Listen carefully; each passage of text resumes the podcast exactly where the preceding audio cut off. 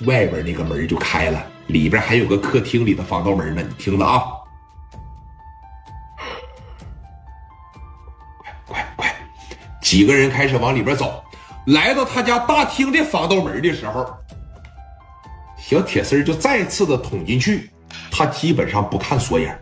什么叫说当年能和黄廷丽在一块玩的小偷啊？你在这瞅着抻摸瞪眼，这就算你技术不高明。完全是凭借一个小手指头啊，然后这个小手指头感知感应，耳朵听，啪的一声，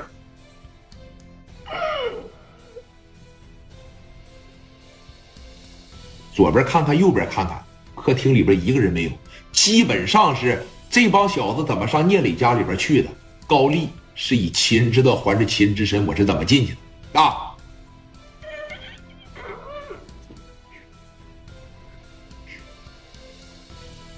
看着没？那意思就是卧室就在那上边呢，他媳妇指定就在那儿休息呢。小偷翻墙后院，你要是再看不出主卧在哪儿来，他还叫个小偷吗？啊，哥几个就蹑手蹑脚，蹑手蹑脚，跟着高丽，当时就上楼了。啊，你等来到他媳妇这个卧室门口的时候，你依稀的能听着一点微弱的小呼噜声音啊，还是？给这小门把手就轻轻的，就这种活你必须让高丽来。你看，蹑手蹑脚的来了他媳妇的门口这啪的给门一打开，就在屋里边睡呢，啊，就在屋里边睡呢。高丽当时一比划，进屋吧，啊，进屋，我在外边给你把着，记着啊，速度一定得快点，知道吗？接着再喷水，知道了。完事了以后喊我，我这边进屋拍照片，知道吗？知道了，进去吧。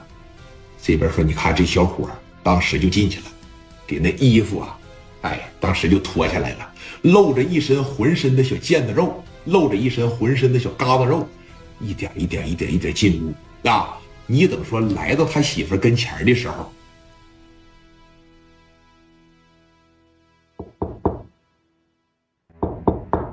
他媳妇这边一睁眼，先是一愣，愣了能有个两三秒钟，咔嚓就起来了。这边嘘嘘嘘嘘嘘。说实话啊，这种女人她是不会说大声叫唤的。那么干净、那么帅的一个小伙就站你跟前了，你还叫唤？你叫唤个屁呀你呀！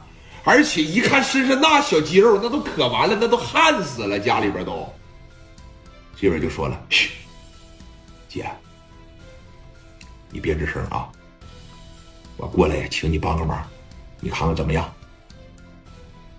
帮什么忙啊？你是要钱的？你是咋的？你怎么上我家来的？嘘，你小点声。我就想简单的给你解个法，行吧？你，